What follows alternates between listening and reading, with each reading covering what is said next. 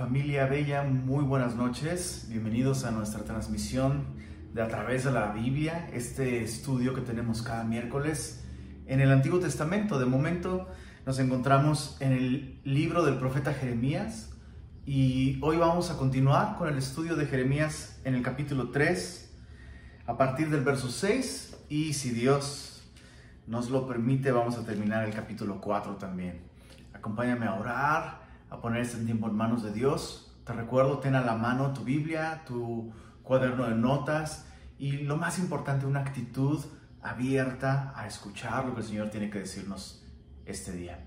Señor, gracias porque podemos venir a tu palabra con la seguridad de que toda ella es inspirada por ti y por tanto toda ella, Señor, es útil para enseñarnos, redarguirnos y corregirnos e incluso instruirnos en justicia. Y te pedimos que hagas esto este día a través de tu palabra, Señor. Derrama tu espíritu en cada uno de nosotros y guíanos a tu verdad. Lo pedimos en el nombre de Jesús. Amén. Amén. Eh, Jeremías es eh, sin duda uno de los profetas más descuidados en términos de estudio, de entre los de entre los grandes profetas, eh, en contraste con los profetas pequeños o los libros más pequeños de profecía en el Antiguo Testamento, probablemente Jeremías es el menos popular. Eh, estamos más familiarizados con eh, las profecías de Isaías o incluso las profecías de Daniel, ¿no? Y, y sabes, Jeremías tampoco fue popular en su momento y esto es porque el libro completo de Jeremías está lleno de advertencias sobre el pecado de la nación de Judá, em, anuncios de juicio y todo esto em, eh, refleja simplemente el corazón roto de Dios ante el pecado de su pueblo y Jeremías transmite este mensaje con un corazón también, un corazón roto, advirtiéndole a una nación que no escucha, están prácticamente muertos. Y Jeremías tuvo que dar este mensaje por 40 años, 40 años advirtiendo las consecuencias del pecado y por 40 años siendo rechazado, no escuchado. Y ese es el tono, ese es el, eh, el espíritu eh, devastador, abatido con el que Jeremías da su profecía.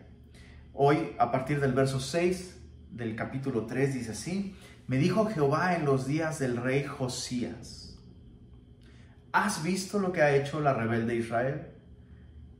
Ella se va sobre todo monte alto y debajo de todo árbol frondoso y allí fornica. Recuerda que los montes altos, los árboles frondosos y este lenguaje que Dios utiliza por medio del profeta Israel, o perdón, específicamente en este momento Judá, fornicando, no está hablando de fornicar en un sentido literal, aunque algunas prácticas de idolatría eh, implicaban actos inmorales también.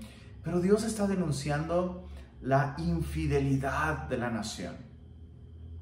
Sorprendentemente, eh, esta palabra de advertencia, esta denuncia de eh, infidelidad por parte de Judá para con su Dios, viene en días del rey Josías.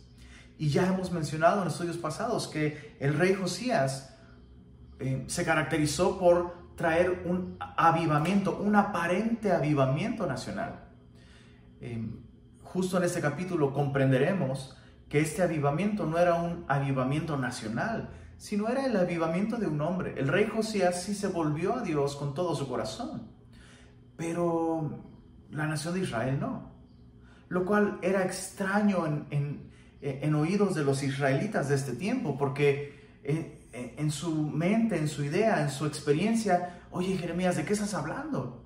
¿Cómo podemos estar mal con Dios si este es un tiempo en el que más que nunca estamos yendo al templo? Josías encontró la ley, Josías restauró el templo para que todos volviéramos y lleváramos nuestros sacrificios. ¿Qué estamos haciendo mal? Pues lo que están haciendo mal, dice Jeremías, es que además de hacer esto, además de venir y adorar, entre comillas, al Señor, están adorando a otros dioses. Y peor aún, leamos lo que sigue a continuación. Dice en el verso 7, y dije, después de hacer todo esto, se volverá a mí, pero no se volvió.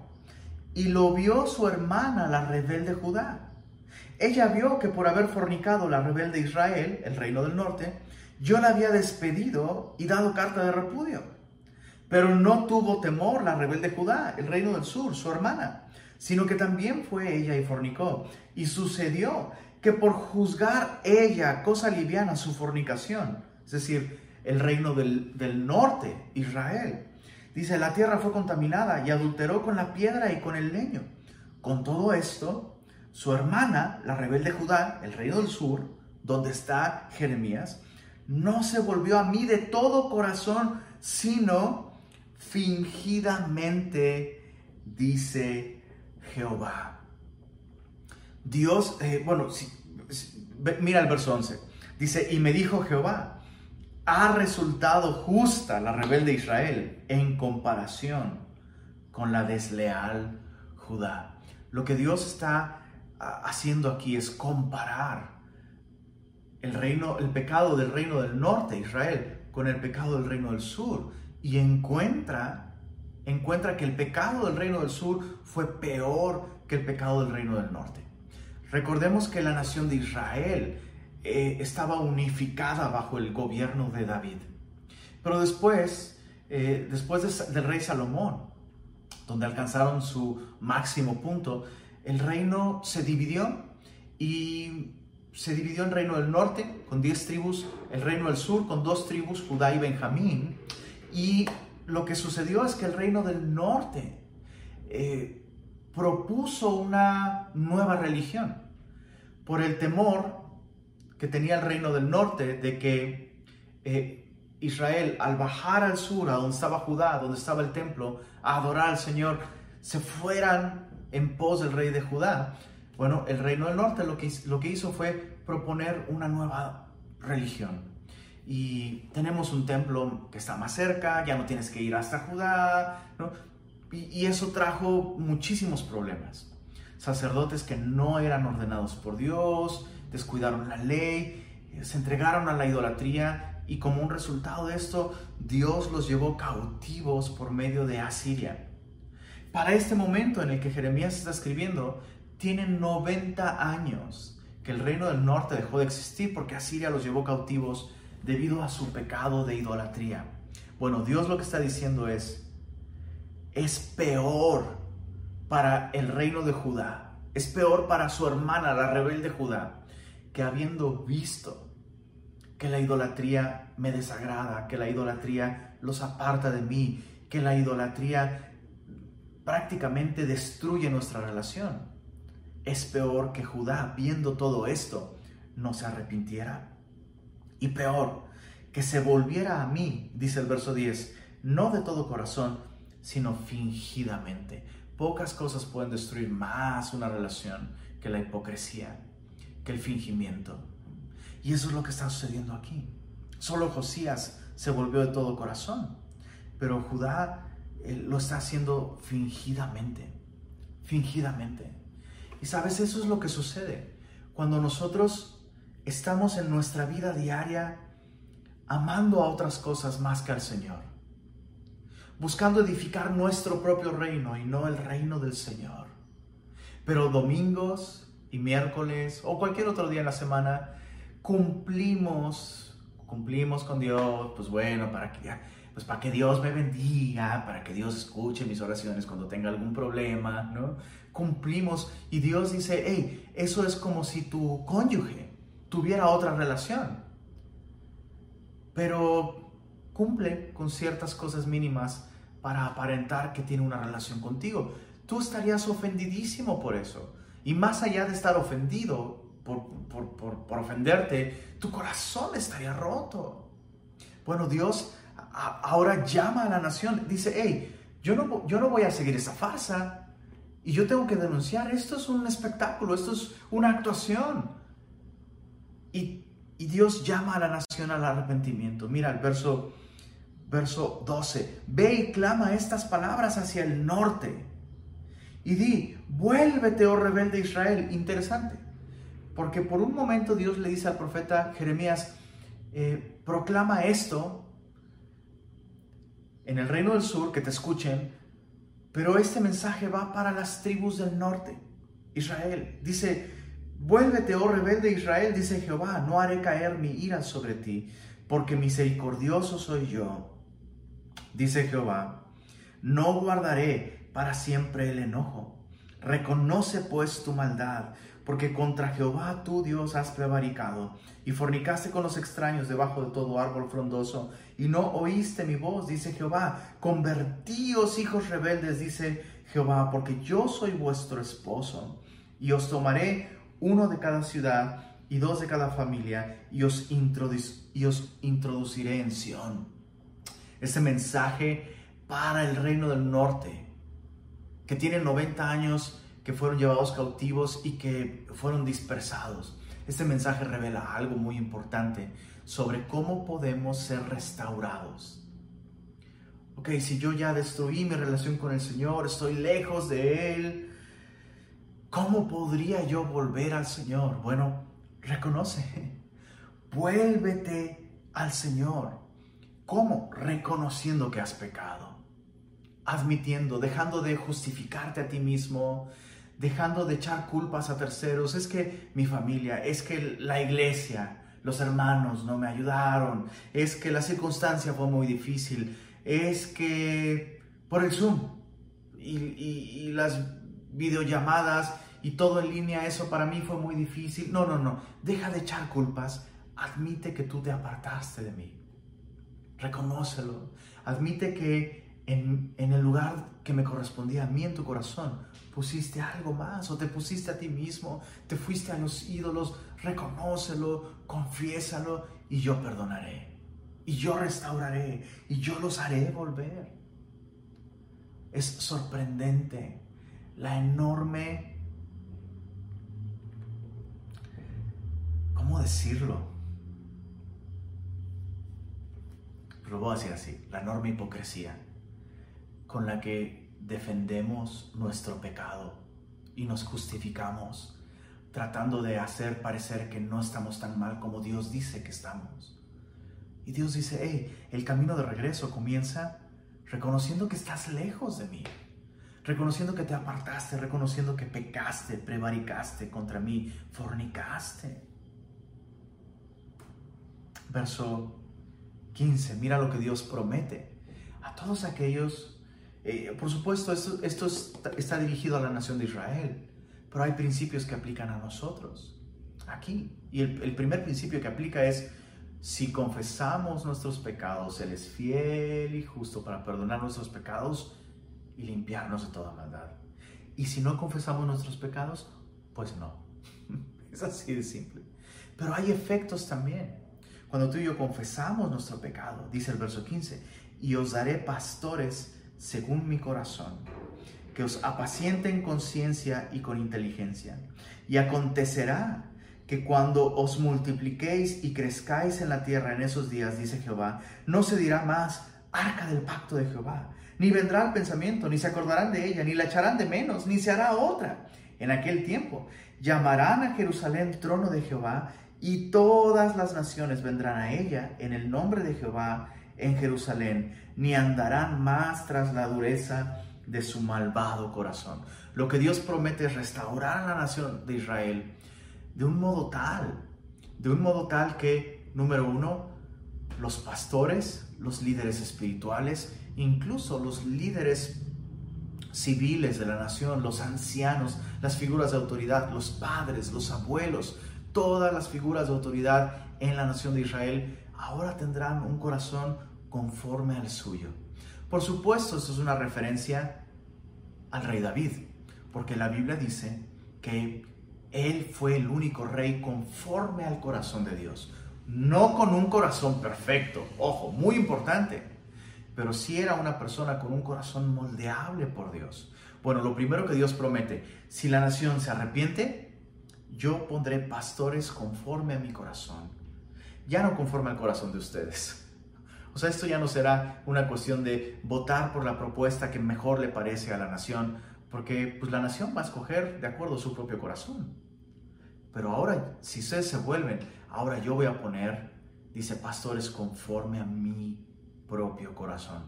Y en última instancia esto apunta a Jesucristo. Y eso es lo primero que sucede cuando nosotros confesamos nuestros pecados, el Señor nos perdona y nos limpia, y el reino de Jesús vuelve a operar en nuestros sentimientos, en nuestras prioridades, en nuestras decisiones, en nuestras ideas. Mientras tú y yo no confesamos nuestros pecados, nuestra relación con el Señor Jesús está rota. Pero al confesar nuestros pecados, Jesús vuelve a ejercer su gobierno en, nuestra vida.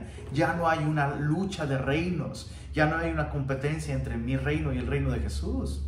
Confesar mis pecados es rendirme, es admitir que yo he dado un golpe de estado, traición al trono y sorprendentemente lo que encuentro es gracia. Lo que encuentro es que el Señor Jesús vuelve a recibirme en su reino y Él vuelve a ejercer su gobierno benevolente en mi vida. Pero hay otro efecto. ¿Lo viste en el verso 17? Dice, en aquel tiempo llamarán a Jerusalén trono de Jehová y todas las naciones vendrán a ella. Cuando tú y yo confesamos nuestros pecados, somos restaurados en una relación correcta con Dios, volvemos a ser un canal de bendición para todos aquellos que no le conocen. Ese era el deseo de Dios para la nación de Israel, que al dejarse gobernar por Dios, las naciones alrededor dijeran, ninguna otra nación tiene un Dios como el de ustedes. Ninguna otra nación tiene un Dios tan cercano que les dé leyes tan justas, tan sabias. Queremos adorar al mismo Dios. Vemos que ustedes son bendecidos y deseamos esa bendición. Ese es el deseo de Dios. De, llamarnos al arrepentimiento. No es para restregarnos en nuestra cara nuestro pecado y mira cuán malo eres. No, es para limpiarnos que volvamos a experimentar esta relación en la que Él es el rey, nosotros experimentamos su bondad y otros alrededor pueden ser bendecidos. Recordemos que el propósito máximo de la bendición en nuestra vida no somos nosotros mismos, sino aquellos que no han disfrutado del amor y de la gracia de Dios. Muchas de las razones por las que aquellos que nos rodean, que no conocen al Señor, no se animan a darle una oportunidad al Señor, es porque en muchos casos, desafortunadamente, ven que nosotros mismos no estamos experimentando bendición. ¿Y por qué no estamos experimentando bendición, gozo, paz? Porque nosotros estamos en muchos casos así, como la nación de Israel, adorando otros ídolos, persiguiendo el pecado y como consecuencia de ello viviendo las eh, consecuencias. Dios desea cambiar esto.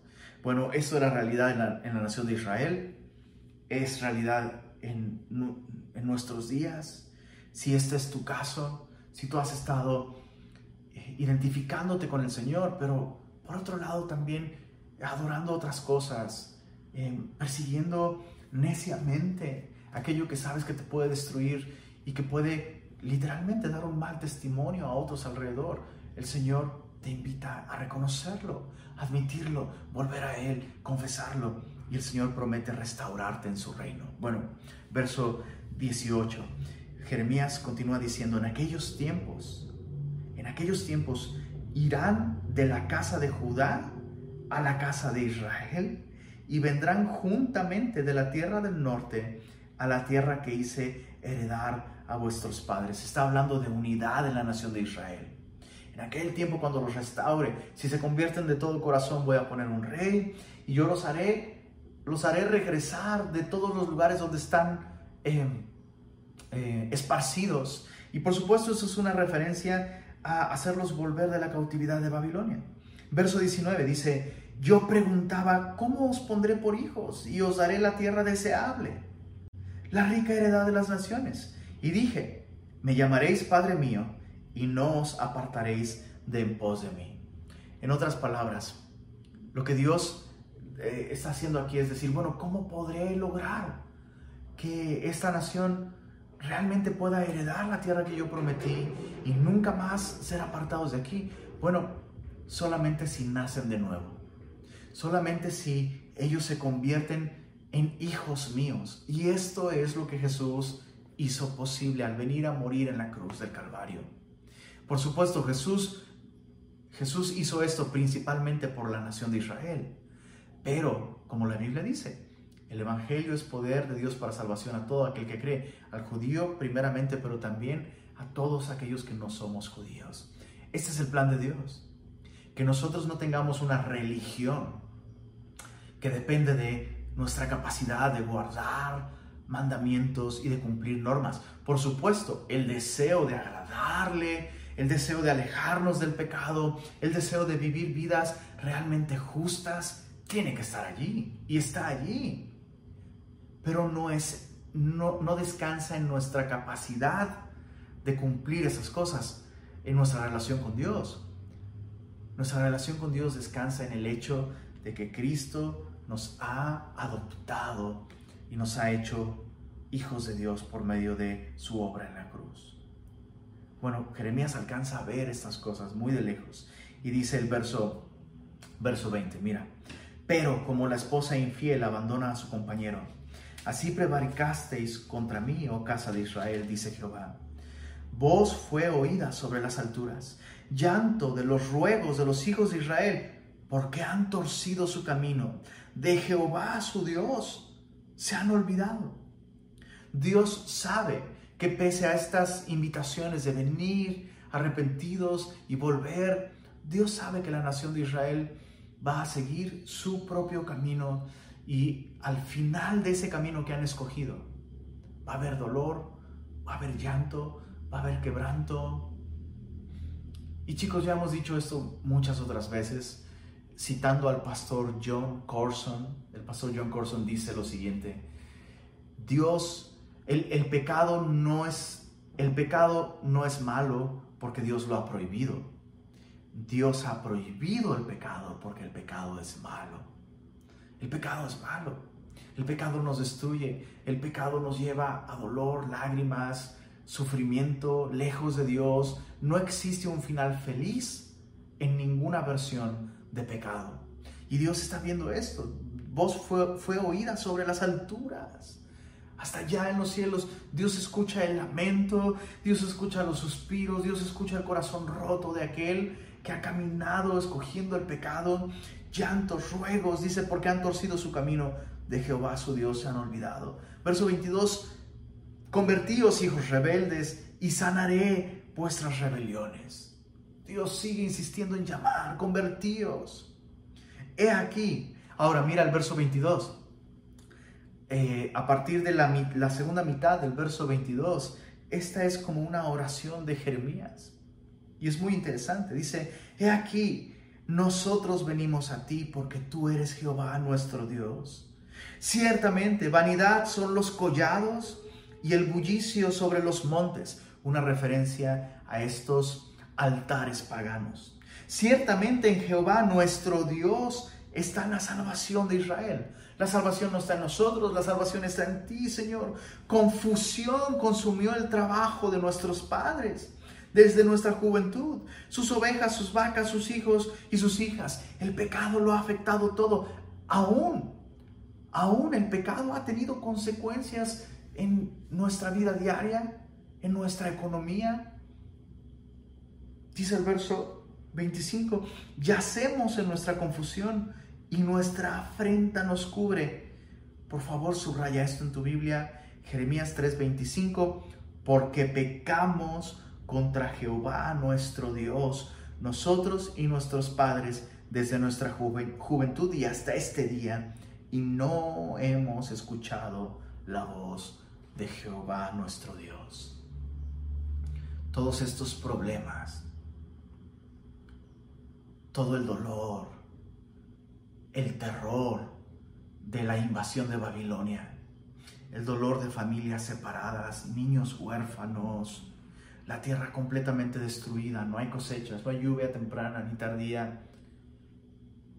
Todo esto tiene una explicación para el corazón de aquellos que realmente se han arrepentido. Hemos pecado, punto. No están culpando las circunstancias políticas, no están culpando eh, a las condiciones ecológicas, la economía, no, no, no. De fondo, ellos por fin reconocen, todo esto sucedió porque pecamos. Y qué importante es reconocer cuando las consecuencias de nuestro pecado nos han alcanzado.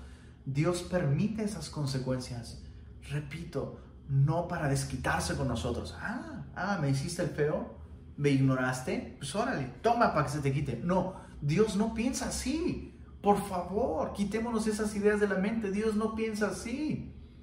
Pero Dios en su bondad permite que cosechemos todo aquello que sembramos para estimularnos a esto. Admitir, reconocer, es, Señor, es cierto. ¿Qué otra cosa yo me podría haber esperado? Si he estado sembrando en egoísmo, he estado sembrando para la carne, tú nos advertiste, nos advertiste a través de Moisés, si me abandonas, si me dejas, si adoras otros ídolos, si dejas de escuchar mi palabra, van a dejar de haber lluvias, va a dejar de haber cosecha.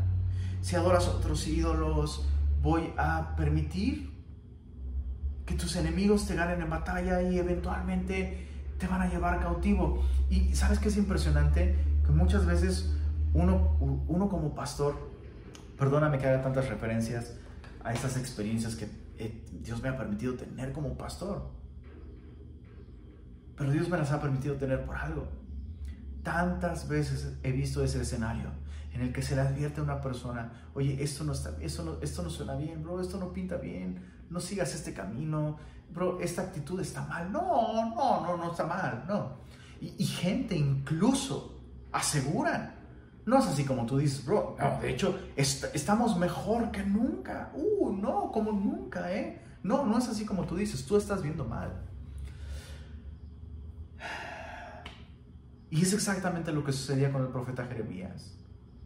Jeremías, ¿cómo puedes decir que vamos a ser llevados cautivos si estamos volviendo al Señor? Estamos como nunca.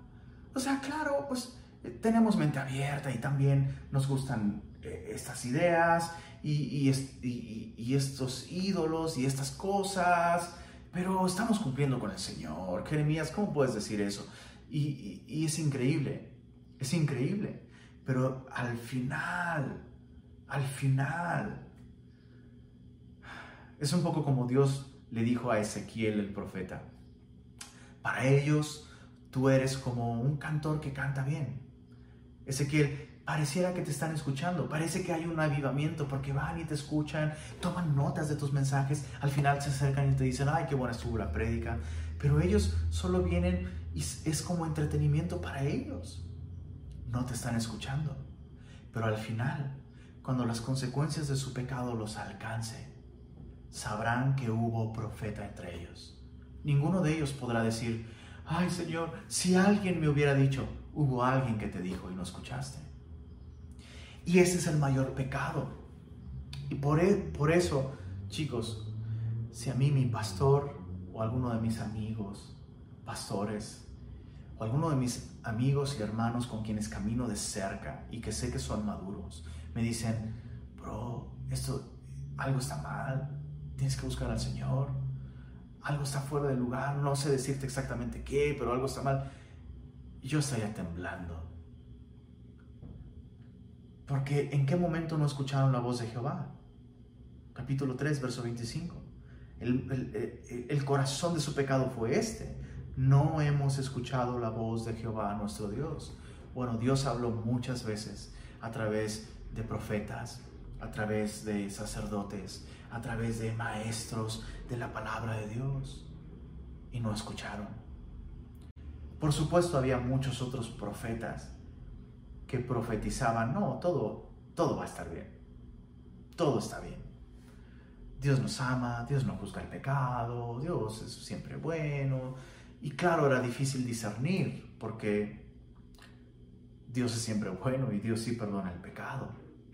Pero recuerda, en última instancia, la máxima prueba, este predicador, este pastor, este consejero, este amigo cristiano, este autor, lo que está diciendo realmente va en congruencia con lo que Dios dice en su palabra. Esa es la máxima prueba. Eh, Dios promete por eso darle al pueblo de Israel pastores conforme a su corazón. Pastores, pastores, pastores. No coaches, no motivadores, no influencers. Pastores. Alguien que te dice por allí no, es por acá. No, no es así como tú dices. Ándale pues. Dátelo. Pastores se ha diluido mucho este concepto del liderazgo espiritual, pero necesitamos a alguien a quien rendir cuentas. Y esa es la manera en la que Dios guía a su pueblo, es la manera en la que Dios guía a su iglesia también. Bueno, capítulo 4, verso 1 continúa. Recuerda que Jeremías no está escribiendo con capítulos. Esas divisiones se añadieron simplemente para hacer más fácil la lectura pública. Jeremías 4, verso 1 dice, si te volvieres, oh Israel, dice Jehová, Dios insiste, por favor, vuelve, por favor, regresa. Si te volvieres, vuélvete a mí. Si quitares de delante de mí tus abominaciones y no anduvieres de acá para allá, este doble ánimo, este, ahorita sí, ahorita no, ahora voy a buscar al Señor, ay, ahora, sabes, no sé, tengo otras cosas, tengo otros compromisos, deja de andar de allá para acá. Y si jurares, vive Jehová en verdad, en juicio y en justicia, entonces las, las naciones serán benditas en él, y en él se gloriarán. Porque así dice Jehová a todo varón de Judá y de Jerusalén. Jeremías está advirtiéndole ahora a su propio pueblo, está, está profetizando en el reino del sur, recuerda. Dice, hará campo para vosotros y no sembréis entre espinos. Circuncidaos a Jehová y quitad el prepucio de vuestro corazón. Varones de Judá y moradores de Jerusalén, no sea que mi ira salga como fuego y se encienda y no haya quien la apague por la maldad de vuestras obras. Dios invita a la nación a volver, pero Dios dice, no puedes volver si primero no quitas toda esa inmundicia. Y en el verso 3, eh, Jeremías, bueno, Dios por medio de Jeremías le dice así a todo varón, interesante, a todo varón. Les dice, hey, harad campo para vosotros y no sembréis entre espinos. O sea, si quieres empezar a sembrar la semilla de mi palabra, si quieres restaurar esta relación conmigo, dice el Señor, tienes que quitar toda esa mala semilla que está sembrada. Tú cuando siembras, vas, primero aras la tierra. ¿Por qué? Porque allí en la, en, la, en la tierra puede haber piedras duras debajo que no permiten que la semilla eche raíz profunda y todo el trabajo de sembrar y las semillas se van a perder, no va a haber fruto, no sirve de nada. No sirve de nada. Entonces no puedes pretender que haya fruto de... En otras palabras, muchas veces decimos, ok, sí es cierto, estoy mal. Pues sí, he pecado. Es cierto, Señor. Ahora voy a empezar a leer la Biblia. Bueno, claro, por supuesto, haz eso. Pero primero tienes que arrepentirte. Y tienes que quitar. Yo no lo voy a hacer por ti. Tú tienes que arar. Tú tienes que quitar las piedras. Y eso significa surcar profundo ir profundo y quitar esas piedras que impiden que la semilla dé fruto. O es como circuncidar el corazón. Es una analogía. La circuncisión literal que, los hombres de Judá se hacían era un símbolo de lo que debe suceder en nuestro corazón. Y te recuerdo que en aquellos tiempos no había, eh, no había anestesia. Tenías que tomar, que tomar el pedernal filoso y cortar la carne. Y es lo mismo, no se trata de que, si es cierto, estoy mal, pues bueno, voy a empezar a ir a la iglesia y voy a empezar a leer mi Biblia y a marcarla, como dice el pastor Lenin, y, y, a llegar temprano a las reuniones y a disipularme. Sí, sí, todo eso, por supuesto, por supuesto hay que hacerlo, pero de nada va a servir si tú mismo no sacas la basura que hay en tu corazón si no quitas esos hábitos, si no quitas esas ideas, esas relaciones, esas actitudes, Es algo que tú tienes que hacer. Ese era el problema de Israel en ese tiempo. En medio de su idolatría, el rey Josías encuentra la ley, reedifica el templo, los invita a volver. Y el pueblo, pues sí, órale, va, pues va. Hay que adorar también, sí es cierto, somos el pueblo de, el pueblo, eh, el pueblo de Jehová, pues hay que adorar a Jehová. Pero no dejaron de adorar a otros dioses. Llevaban sacrificios al templo, pero ofrecían sus hijos a Moloch. Iban al templo a las fiestas, pero en sus casas seguían mm, adorando a otros ídolos, otros dioses. Por eso es que la imagen de una esposa adúltera era la adecuada para la nación. El problema no es que no leyeran su Biblia o no fueran al templo o no fueran a las reuniones de oración o no se discipularan. Ese no era el problema. El problema es que además de hacer eso, compartían la cama de su corazón con el Dios dinero, Mamón, con el Dios de la inmoralidad sexual, Astoret, pornografía, con el Dios de la abundancia, los vales que representan el jale, el trabajo. Ese es mi Dios.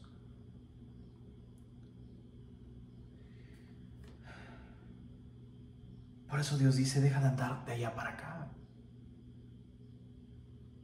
O Dios es el Señor, o Jesús es el Señor de todo en nuestra vida, o no es el Señor de nada. Pero Él no se va a prestar a tener una relación con nosotros en, las que en la que tenemos casa grande y casa chica. Dios no va a permitir eso. Dios es paciente con nuestras debilidades, con nuestro pecado, con nuestra torpeza, con nuestra maldad. Dios es paciente con eso y amplio en perdonar. Pero si pretendemos vivir una vida en la que, bueno, te adoro Señor, pero además adoro a mi novio o a mi novia y vivo acostándome con él o con ella. Adoro el trabajo, Señor. Tú sabes que te amo, pero adoro el trabajo y cuando tenga tiempo, si tengo tiempo, pues voy a tener una relación contigo, voy a congregarme, voy a leerle la Biblia a mis hijos, voy a ir a la iglesia. Si pretendemos vivir ese estilo de vida, el Señor ahí sí no se va a prestar a eso. Y es lo que está sucediendo acá. Mira el verso, verso 5. Anunciad en Judá y proclamad en Jerusalén y decid, tocad trompeta en la tierra, pregonad, juntaos y decid, reuníos y entrémonos en las ciudades fortificadas este anuncio de tocar trompeta significa viene un pleito y viene un pleito grande, viene una batalla, viene un ataque y es un ataque en serio, viene guerra. Dice el verso 6, alzad bandera en Sión, huid, no os detengáis, porque yo hago venir mal del norte y quebrantamiento grande. Está hablando de Babilonia. Babilonia era simplemente la espada con la que el Señor mismo estaba haciendo guerra contra su propio pueblo. Dice el verso 7, el león sube de la espesura. Recuerda que el león era el símbolo, el emblema nacional de Babilonia, los leones. Dice, el león sube de la espesura y el destruidor de naciones está en marcha y ha salido de su lugar para poner tu tierra en desolación. Tus ciudades quedarán asoladas y sin morador. Por esto, vestidos de silicio, endechad y aullad, porque la ira de Jehová no se ha apartado de nosotros. Sabes, Dios no es el tipo de esposo que no hace nada y que se queda callado. Y pues bueno, es que es que pues no quiero forzarla. Y es como, bro, no se trata de forzarla o no forzarla. Se trata de que si amas a tu esposa, tienes que intervenir. Tienes que decir, esto está mal, no estoy de acuerdo. Tienes que atreverte a decirle no a tu esposa. Y tienes que estar dispuesto me, encanta esta, esta imagen de Dios como este esposo, que está dispuesto a tener un problema con su esposa por las causas adecuadas. Ahora, obviamente, no estoy diciendo que saques la espada con tu esposa y te pongas a tener un pleito literal, físico. No estoy hablando de eso. Pero te das cuenta cómo Dios está dispuesto a llegar a las últimas consecuencias. O sea, Dios no va a actuar como, bueno, pues es que no quisiera que hubiera un ambiente tenso y este, pues no quiero alterarla. Es como, claro que quiero alterarla porque hay un problema. Estás siendo, estás siendo mi infiel. Y esto te está apartando de mí y te va a destruir. La batalla de Judá no era realmente contra Babilonia, era contra el Señor. Y sabes, es tan distinto enfrentar batallas con el Señor. Porque en este mundo vamos a tener muchos conflictos, muchos problemas, muchas batallas. Pero enfrentarlas con el Señor es maravilloso. Pero es distinto enfrentar batallas con el Señor que batallas contra el Señor. Cuando nosotros estamos en rebelión abierta, en pecado obstinado y encima de esto en hipocresía, no, yo estoy bien, Señor. Ya leímos los capítulos anteriores. ¿Cómo puedes decir? ¿Cómo puedes negar? ¿Cómo puedes justificar? ¿Cómo puede? ¿Cómo es posible? No te vas a salir de esta con un mira mis tenis, fosfo, fosfo. No, el Señor no se va a prestar a eso. El Señor no se va a prestar a eso. Y el Señor está dispuesto a, ah, según tú no pasa nada, ok, vamos a ver si cuando yo permito que Babilonia llegue a tu tierra, sigues diciendo que no pasa nada. Y chicos, una vez más, insisto, una vez más, Dios no hace eso para desquitarse con su nación. De la misma manera que Dios no permite las consecuencias de nuestros pecados para desquitarse con nosotros, sino lo hace para ayudarnos a ver. ¿Te imaginas si nuestro corazón está tan endurecido cuando todo está bien? Si Dios permite que sigamos teniendo salud, sigamos teniendo recursos, sigamos teniendo condiciones business as usual. Eso es como fomentar ese pecado y Dios no lo va a permitir. Entonces Dios en su bondad retira, retira su protección Dios en su bondad retira esa influencia que mantiene a raya tantos males, tantas cosas. Y esto, repito, no para desquitarse, sino para hacernos entrar en razón. Ahora mira el verso 9 en adelante, dice así. En aquel día, dice Jehová, desfallecerá el corazón del rey y el corazón de los príncipes, y los sacerdotes estarán atónitos y se maravillarán los profetas todos esos que están diciendo todo va a estar bien, ya no van a tener, ya no van a tener la desfachatez, ya no van, ya no van a tener la desvergüenza de atreverse a decir, no, todo está bien, cuando todo esté destruido. Por eso es tan importante escuchar al Señor. Por eso es tan importante por encima de lo que los hombres digan, por encima de lo que la política, la psicología, la economía, la educación, el, secularismo, el humanismo, por encima de todo lo que esas cosas digan. La palabra de Dios es verdad. Dice el verso 10.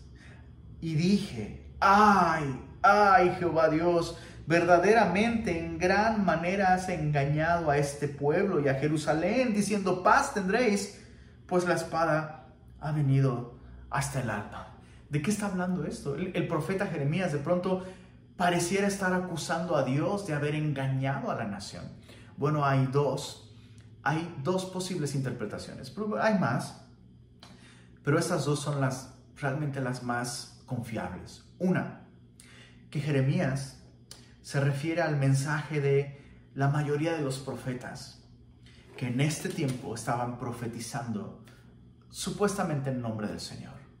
Entonces Jeremías, de alguna manera lo que está diciendo es, Señor, ¿por qué no les quitaste el oxígeno a estos profetas? Permitiste, permitiste que estos profetas que hablaban supuestamente en tu nombre dijeran mentira. Esa es una posibilidad. A, Jeremías, esta es, esta es una manera de Jeremías de decir, Señor, ¿por qué no les quitaste la vida, la voz, el aliento a esos profetas? Pero hay otra interpretación que pienso yo que es más, es más probable. Es más probable. Pareciera que las ofertas de perdón y restauración que Dios ha estado dando por medio de Jeremías no son verdaderas. ¿Por qué? Porque Jeremías está descubriendo que Dios ya había determinado enviar a Babilonia. Eso es algo que Dios ya determinó. Dios lo está diciendo aquí. Hey, ya soné la trompeta y el destruidor de naciones ya viene del norte. Entonces Jeremías al ver esto dice, Señor, ¿qué está pasando? ¿Cómo por un lado dices, conviértanse y yo los perdonaré y les daré paz y los restauraré y las naciones del mundo entero vendrán y adorarán? Señor, ¿nos has engañado? ¿Qué está pasando? Pareciera que estas ofertas de restauración, pareciera que son un engaño, pero no es así. No es así. Lo que Jeremías interpreta muy honestamente aquí como, Señor, nos engañaste. Real, realmente eh, no es así. Dios no estaba haciendo playback. Dios no estaba eh, cumpliendo con un trámite. Bueno, tú diles que los perdono, pero yo ya voy a decir, ya, ya levanté a Nabucodonosor y van a venir y los va a destruir. No, lo que sucede simplemente es que Dios, Dios ya sabe que la nación de Israel no se va a arrepentir. Su oferta es 100% real. Por favor, entendamos esto. si, la nación realmente en este momento se hubiera arrepentido, Señor, si es cierto, perdónanos. Babilonia no hubiera jamás llegado a destruirlos. Esto es así. Pero Dios sabiendo, sabiendo que realmente no se iban a arrepentir, inició todo este proceso por medio del cual permitió que Babilonia se levantara como una gran potencia y muchas cosas sucedieron en toda esta escena geopolítica y militar del mundo en ese tiempo para que Jerusalén cayera en manos de Babilonia. Entonces, lo que nos debe asombrar no es que Dios haya determinado enviar a Babilonia sabiendo que no se iban a arrepentir. Lo que nos debe asombrar es que sabiendo que no se iban a arrepentir, aún así genuinamente les está ofreciendo restauración y perdón. Verso 11 en adelante. Espero que haya quedado claro este punto. Jeremías 4, verso 11 dice, en aquel tiempo se dirá a este pueblo y a Jerusalén, viento seco de las alturas del desierto vino a la hija de mi pueblo, no para aventar ni para limpiar. Viento más vehemente que este vendrá a mí, y ahora yo pronunciaré juicios contra ellos. En otras palabras, viene un viento de destrucción que, bueno, la nación de Judá va a terminar siendo una personificación nacional de lo que el viento se llevó. O sea, ya no hay vuelta atrás. Verso 13. He aquí que subirá como nube y su carro como torbellino. Más ligeros son sus caballos que las águilas. Ay de nosotros, porque entregados somos a despojos. Una descripción de la efectividad y la rapidez y la agilidad con la que el ejército de Babilonia se movía. Dice el verso 14, Dios, fíjate qué impresionante, qué impresionante, qué impresionante. Jeremías, dicen algunos eh, eh, expertos bíblicos, Jeremías era un hombre que fue llamado a supervisar la muerte de la nación de Israel, específicamente el reino de Judá. E, es como, eh, Jeremías es como este asistente médico, ¿no? Que está asistiendo al cirujano y todo el mundo dice, ya, ya se murió. Y el cirujano dice, no, hay que, eh, hay que inyectar, este, hay que inyectar, ¿cómo se llama esta cosa? Hay que inyectar tantos miligramos mililitros de adrenalina y ahora hay que, hay que entubar y hay que hacer, eh, hay que aplicar los desfibriladores, creo que se llaman así, ¿no? Y todo el mundo ya sabe que realmente ya murió, el paciente ya murió, pero este cirujano sigue haciendo lo que se tendría que hacer, porque es su obligación. Y Jeremías es como ese asistente que es como, o sea, sí se puede, y al final dice, no, nunca se pudo, pero es lo que había que hacer. Es lo que había que hacer. Y, ahora, por favor, declara la hora de la muerte. Entonces Jeremías se, se está dando cuenta en este punto de la profecía. Cuando el rey Josías hay un avivamiento, ¿no? Y Jeremías dice, órale va. Y Dios nos está diciendo que nos convirtamos. Oh, todo eso está muy bien. Y Dios le está diciendo a Jeremías y le está revelando a Jeremías.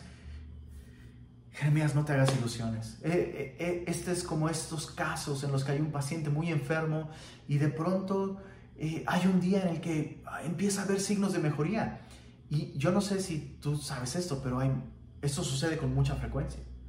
Personas con diagnósticos terribles y de pronto un día hay una super mejoría y hasta los médicos ya saben que no necesariamente eso significa que ya se está recuperando. En muchos casos, en algunos casos, hay una mejoría notable y de pronto, ¡pum!, todo se va en picada.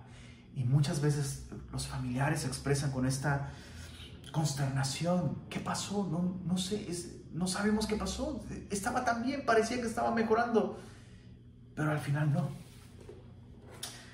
Y esto es lo que Jeremías está viendo.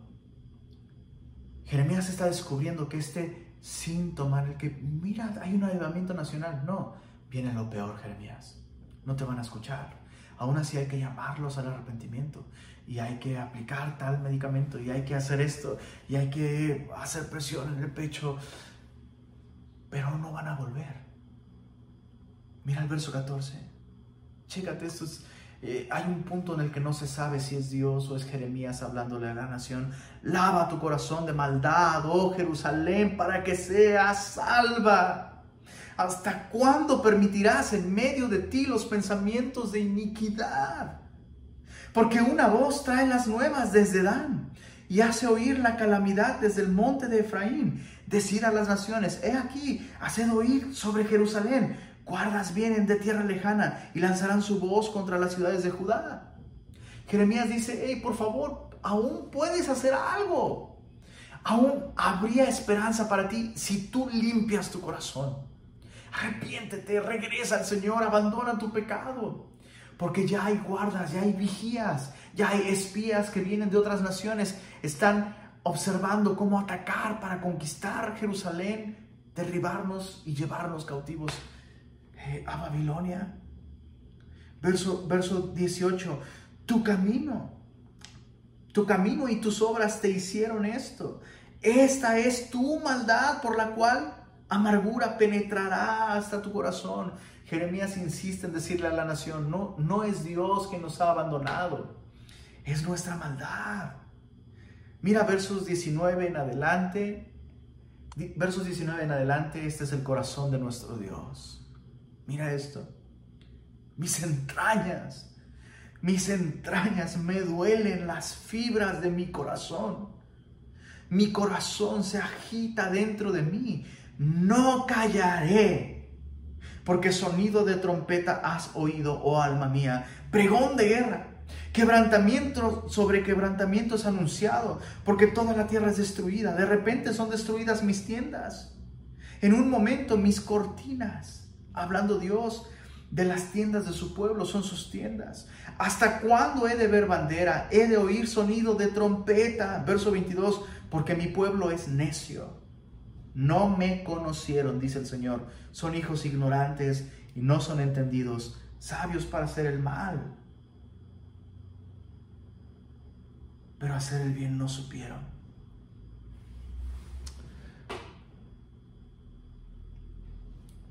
Sabios para hacer el mal, pero hacer el bien no supieron.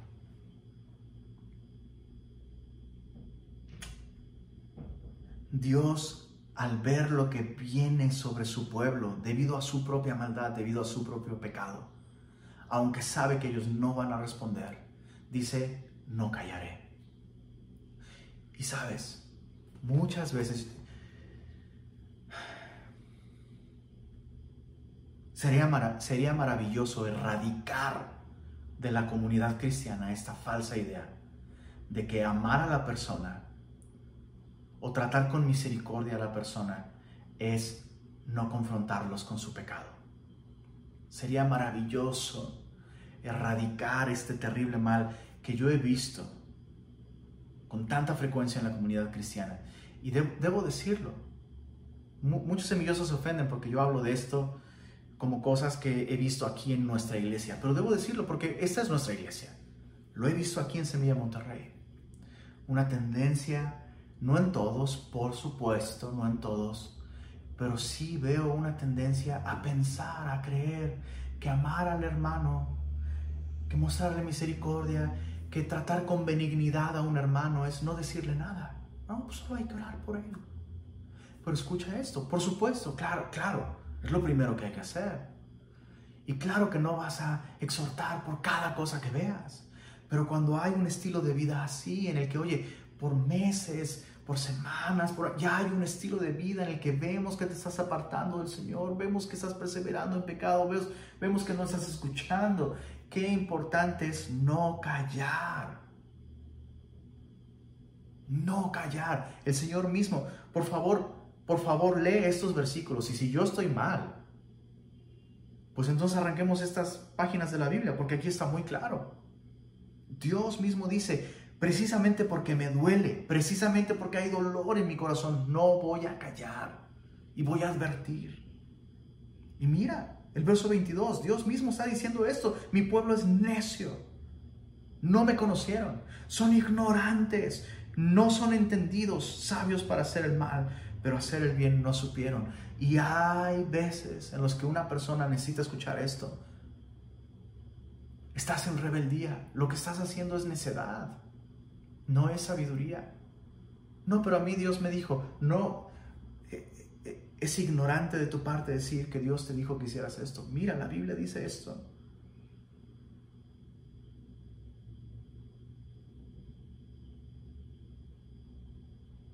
Es impresionante la paciencia con la que Dios insiste en llamar a su pueblo. Mira el verso 23. ¿Qué es lo que va a suceder? ¿Qué es, lo que Jeremías logra ver? Bueno, después de estas eh, exhortaciones, regresa, regresa, vuelve, Babilonia ya viene, ya sonó la trompeta desde el cielo, Dios tiene un pleito contigo por tu pecado. Y no es que Dios te quiere destruir, su pleito contigo es para rescatarte, para hacerte entrar en razón. ¿Qué va a suceder?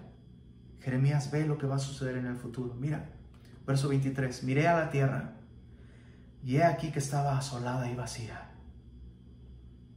Y a los cielos y no había en ellos luz. Miré a los hombres y he aquí que temblaban. Y todos, perdón, a los montes y he aquí que temblaban y todos los collados fueron destruidos. Miré y no había hombre.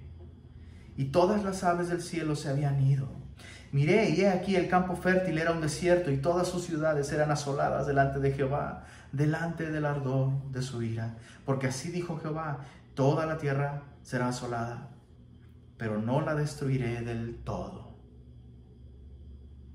Por eso se enlutará la tierra y los cielos arriba se oscurecerán, porque hablé, lo pensé y no me arrepentí, ni desistiré de ello. Al estruendo de la gente de a caballo y de los flecheros huyó toda la ciudad entraron en las espesuras de los bosques, subieron a los peñascos. Todas las ciudades fueron abandonadas y no quedó en ellas morador alguno. Y tú, destruida, ¿qué harás? Aunque te vistas de grana, aunque te adornes con atavíos de oro, aunque pintes con antimonio tus ojos, en vano te engalanas. Te menospreciarán tus amantes, buscarán tu vida. Es decir, aquellas alianzas, aquellos ídolos, aquellos poderes militares en los que has puesto tu confianza a costa de una relación conmigo, van a ser la causa de tu caída y de tu ruina. Verso 31, porque oí, porque oí una voz como de mujer que está de parto, angustia como de primeriza, voz de la hija de Sión que lamenta y extiende sus manos diciendo, ay, ahora de mí, que mi alma desmaya a causa de los asesinos. Ese es el terrible final del pecado. Por eso es que Dios dice, ¿hasta cuándo he de ver bandera y he de escuchar el sonido de trompeta? ¿Hasta cuándo no vas a arrepentirte? ¿Hasta cuándo vas a insistir en seguir esa vida de, de idolatría y de pecado? El terrible final para esta nación, Judá, es que perdieron absolutamente todo. Perdieron todo lo que consiguieron por medio de su pecado y de su idolatría, lo perdieron. Y también perdieron su relación con el Señor. Por 70 años toda esta eh, eh, nación fue llevada cautiva a Babilonia. por 70 años perdieron el privilegio de adorar a Dios y servir a Dios en su tierra. Y la lección para nosotros es esta. Cuando uno se desvía y se encuentra en pecado, no hay manera de saltarse el llanto, pero tenemos dos opciones. O experimentamos el llanto del quebranto cuando admitimos nuestro pecado, cuando surcamos nuestra tierra y quitamos ese corazón duro, sacamos esas piedras, circuncidamos nuestro corazón cortando con la carne de tajo. Lo que la Biblia llama lágrimas de vida, lágrimas de arrepentimiento, de las que no hay que arrepentirse, porque son producidas por Dios. El otro escenario de lágrimas es llorar al final, cuando, cuando como dice la Biblia, tu carne y tus huesos sean consumidos. Cuando al final, bueno, sí, disfrutaste de tu pecado y todo y conseguiste cosas y te fue muy bien, pero al final vas a perderlo todo. Porque todo lo que conseguiste con el pecado no es eterno. Y al final el pecado siempre te cobra una factura mucho más grande de lo que dice la etiqueta.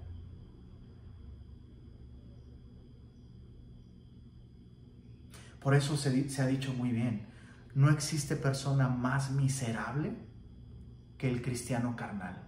El cristiano carnal es como la nación de Israel en este momento que sí, leen su Biblia, pero viven en pecado. Sí, adoran al Señor y se involucran en la iglesia y hasta sirven, pero sirven al pecado también. Y dice esta frase, no hay persona más miserable que el pecado, que el cristiano carnal, porque hay demasiado del mundo en él para que realmente disfrute del Señor. Pero también hay demasiado del Señor en él, como para que realmente disfrute del mundo. Qué vida tan miserable. Yo no quiero esa vida. Dios no quiere esa vida para su pueblo. Dios no quiere esa vida para su iglesia.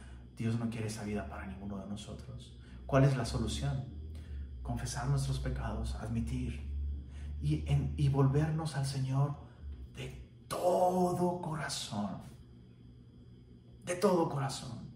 Que nuestro volver al Señor ya no sea un rollo de, bueno, ahora los domingos voy a ir a semilla. Es cierto bueno, ahora en las mañanas voy a leer mi Biblia. No, no, no, no. Volvernos al Señor con toda nuestra vida, Señor. Mis planes, mi soltería, mi trabajo, mis talentos, lo que tengo y lo que no, tengo, todo lo entrego a tus pies. ¿En qué otro lugar podría estar más segura mi vida? Señor, y esto te pedimos en oración que nos revele, Señor. No, no queremos ninguno de nosotros asumir que estamos bien. Muéstranos, Señor, si estamos encaminándonos a esa vida de hipocresía y religiosidad. Por favor, convéncenos por medio de tu Espíritu.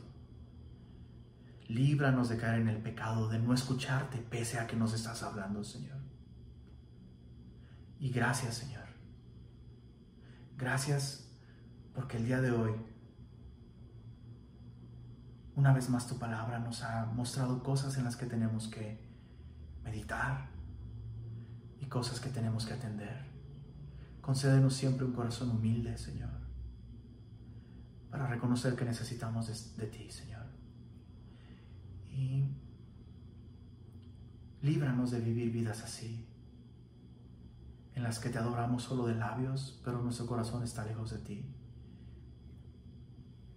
Queremos caminar cerca de ti, Señor. Queremos vivir realmente en comunión contigo. Gracias porque la sangre de tu Hijo ha hecho posible que confesando nuestros pecados, tú nos limpias, nos perdonas y nos restauras. Y esa es nuestra oración esta noche, Señor. Amén.